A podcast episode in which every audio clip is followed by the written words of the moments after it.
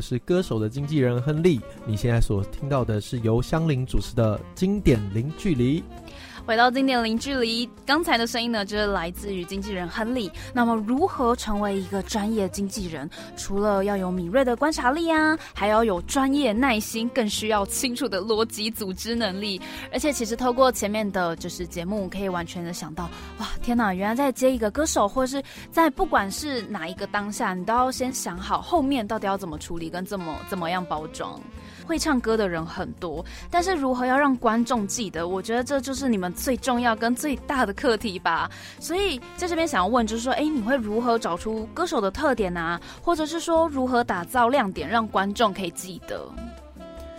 呃，好，接下来我跟大家分享几个例子好了。就是像呃，我们公司的那个爱望新势力里面有几组歌手，其实他们其实不是算是偶像型的艺人。我所谓偶像型，就是说他们可能呃。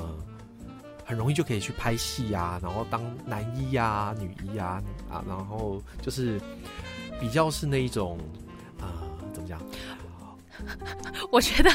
这是一个能讲不能讲，其实就是说外表吃重的部分啊。没错，没错，没错，没错，对。但是不代表这一类型的艺人他就不能走演艺圈。其实他，其实我发现说，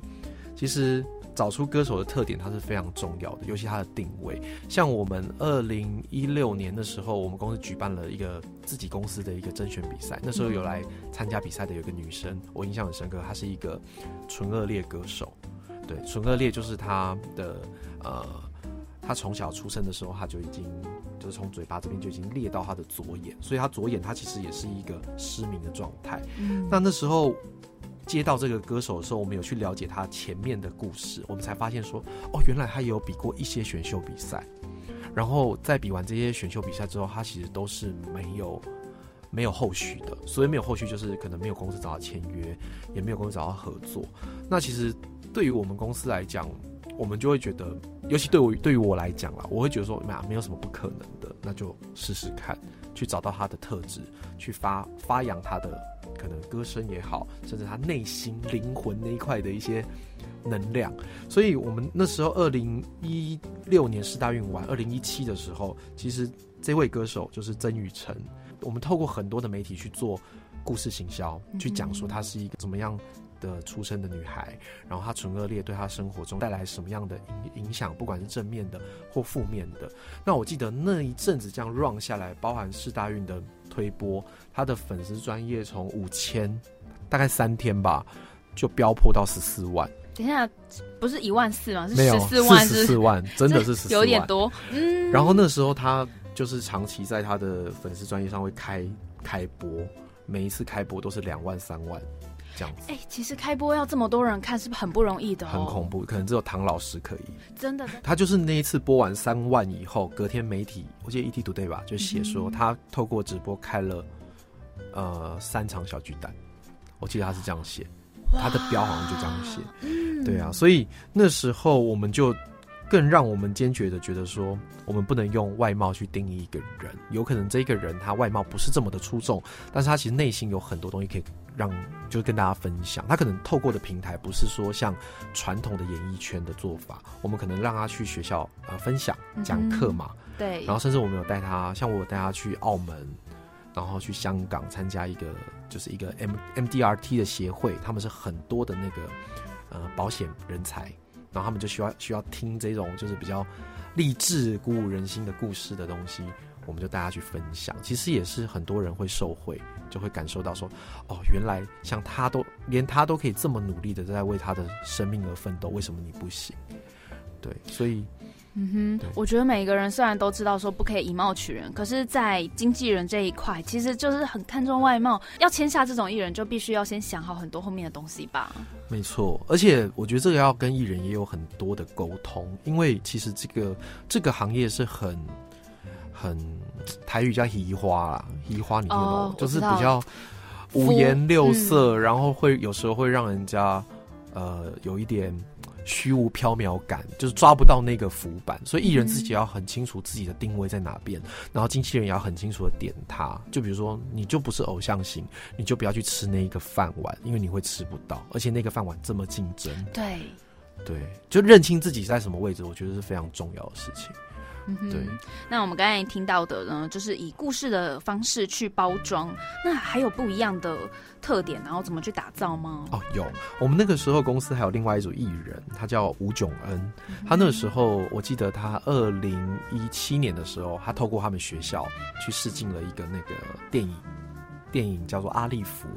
对，然后他试完这部电影以后，我们我们公司的经纪人才了解说，哦，原来这部电影是跟一个性别议题有关的。那那个时候，因为那个什么像同婚啊，都还没有通过嘛，对，所以其实这样的议题其实每年都在 run。你记不记得，每年大家都会有一群人出来在 run 这样的议题？那我们那时候就在想说，好，既然啊，囧恩他本身是一个原住民的歌手，创作歌手，然后他自己对于性别议题又这么关注，那加上他自己又有一个呃。这种类型的电影在发酵的时候，我们要怎么让它可以夫妇相成，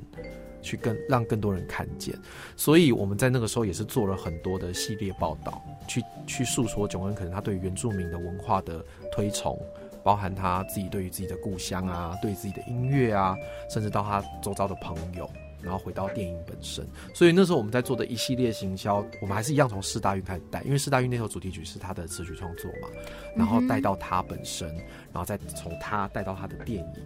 然后后来找了非常多的啊，不管是像《美丽佳人》啊，或者是什么，就是一些时尚杂志去帮他做报道，对，然后也很顺利的让他在这一块议题，就是可以被大家就是看到。后来他也拿到了那个台北电影节最佳新人新演员这样子。对，所以其实这两个例子都是我觉得我们公司在做艺人的这个定位跟一般的公司会有点不一样的做法。对我们还是比较崇尚是由自己艺人本身他想传达的理念，对，然后去挖掘它，然后去塑形它。因为我发现现在的时代很难去用过去。我所谓的过去，就是比如说公司传统的部分，对公司叫你说啊，这首歌的 A N R 就是要唱这个，你就是要走这个温暖系，然后你比如，可是你内心本来就没有那个灵魂，你永远就是没办法传递出去。而且像像像现在那个社群媒体这么发达，你一下你不是这种温暖系的，你一下就破功了。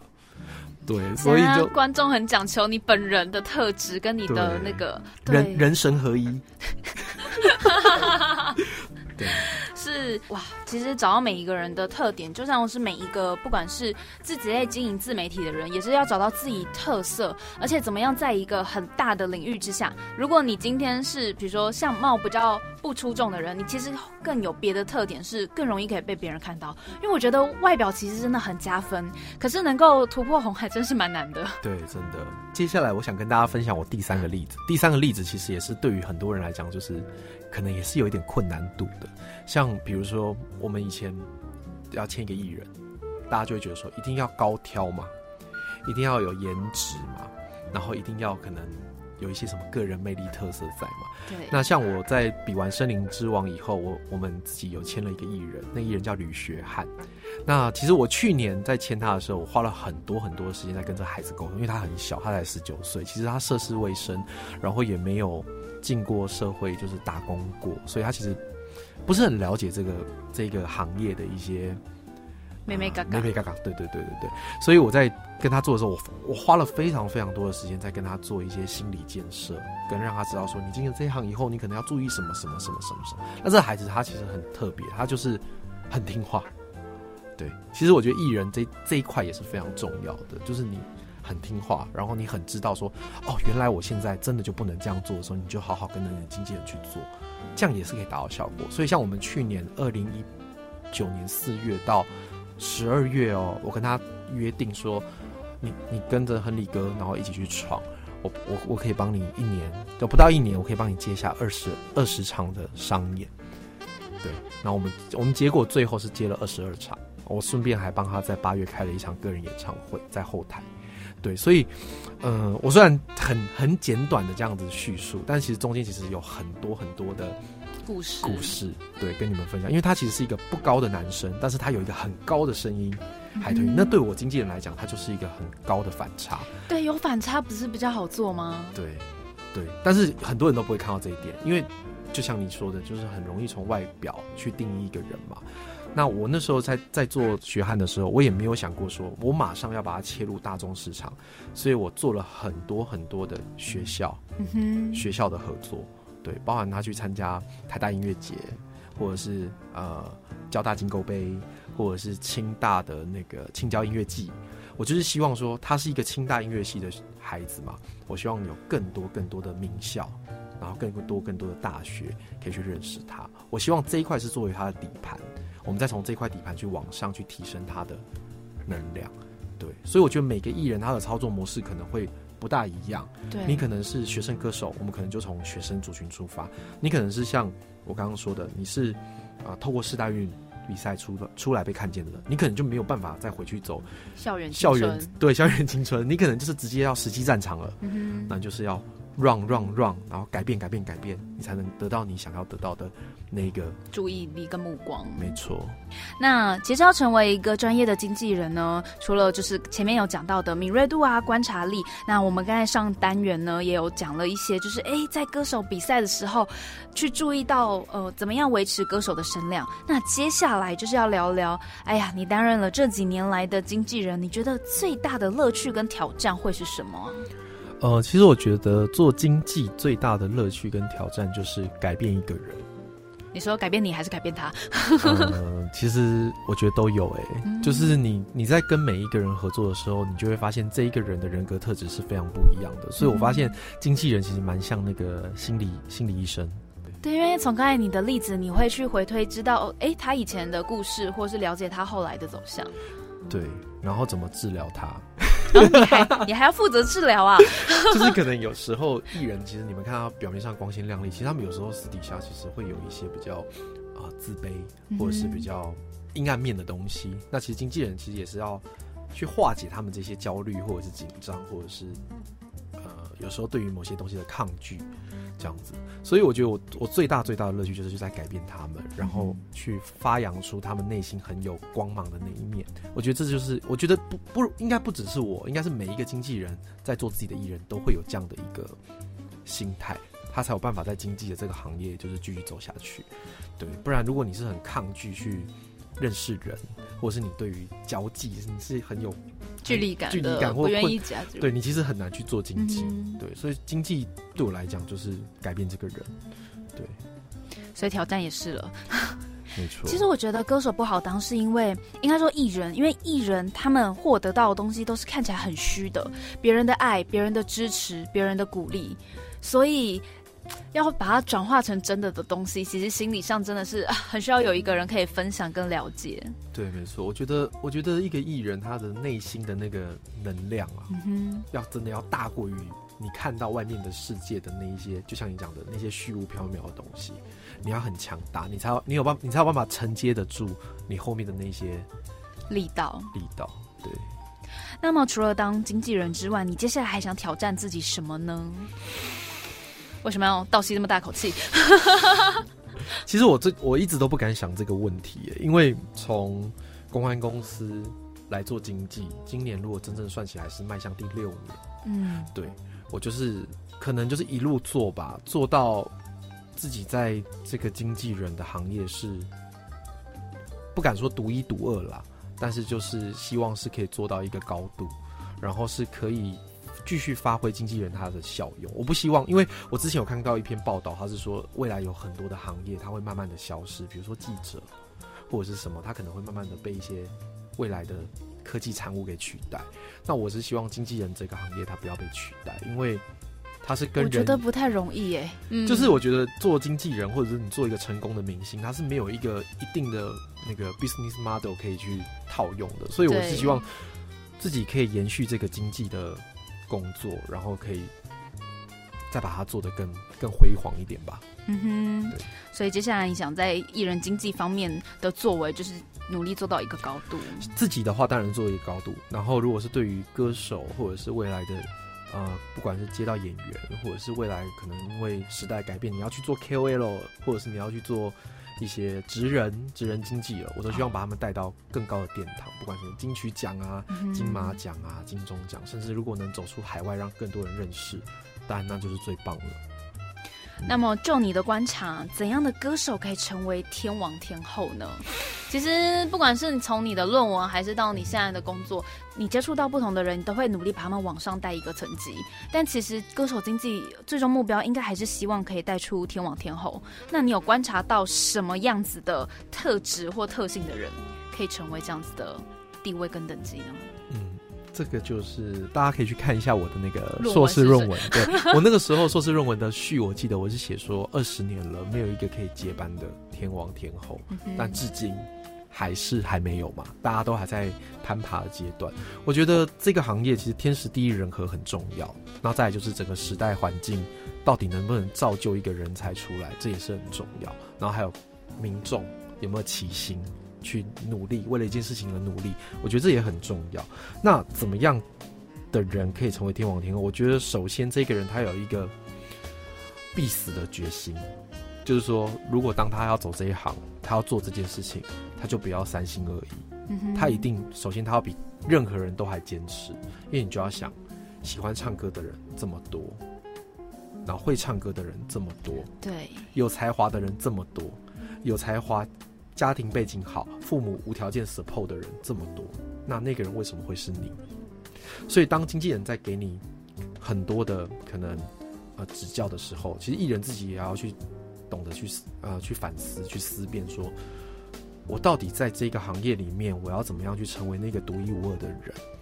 对，因为我相信每个人都是独一无二的，只是你的独一无二还没有被看见。那有的人可能他一辈子他都不会被看见他的独一无二，对他那就是他还没有看，还没有很清楚的认清自己的位置。回到我刚刚刚刚一开始进到这个广播电台的节目的时候，我好像有讲过说，人要很清楚你自己现在在什么位置。对你今天你现在一，你下一步就是走二嘛，然后再就是三。对，那如果我们不是天才，我们就是要学蔡琳去当地才，你就要很努力，就是照本宣科的做。所以我觉得毅力很重要。然后你对于一件事情的兴趣，然后热情，热情绝对不能被消灭，因为我觉得对于一件事情如果没有热情的话，它很容易就会，对，我觉得，对我觉得你这个产业非常非常非常需要热情，但是你的工作又很容易把你的热情磨灭掉，应该是吧？人吧，因为人就是七情六欲的动物啊，是，然后有时候人就是会被很多的言语或者是干扰嗯别人的一些东西干扰，那就导致于人跟人之间会有很多的摩擦。那经纪人就是要赶快在这些摩擦中再蜕变，再跳出来。我们永远都要站在一个第三观的角色去看事情。所以经纪人就是，你也可以说他很多时候他是没有自己的，但艺人其实艺人其实也是真的吗？对。因为像你现在说，你不是其实可以根据他的背景跟他希望走的方向而帮他打造吗？没错，这样还会对啊，所以艺人艺你你你看哦，如果他这个艺人这个 moment，他必须很多时候都是他靠团队去塑造他，嗯那当下他的自己就会被压得很很下面，你懂我意思吗？就会很没有自己。当他能有一天能做自己的时候，已经是团队帮他带到一个位置的时候，他能才能去做自己想做的事，唱自己想唱的歌嘛。我们看很多范本 S.H.E，对不对？他们都是这样子啊，大家的力量先去帮他带到带领到一个位置，然后我们才能把他再往另让他自己，可能让他自己，也可能需要另外一个团队再把他拉往另外一个高度去。哇，今天整个节目听下来，就是听了很多例子跟故事。那其实从中也可以感觉到，就是一个经纪人对于自己歌手的了解跟掌握度，然后还有可能。平常就要收集或是看比较多的东西，你才能够让自己有更好、更多的企划。对于这一行有特别兴趣的朋友们呢，其实也可以真的就是去看看你的论文，因为我就是在约到亨利哥的时候，那一天很迅速的把真的整份论文看完，然后看完就觉得说，哎呦。不知道，搞不好下一次就有机会换成是我可以 support 别人。好了，那节目就结束在这边啦。喜欢这样的节目呢，就下礼拜同一时间，每周二晚上七点到八点，世新广播电台经典零距离，我们天空见喽，拜拜。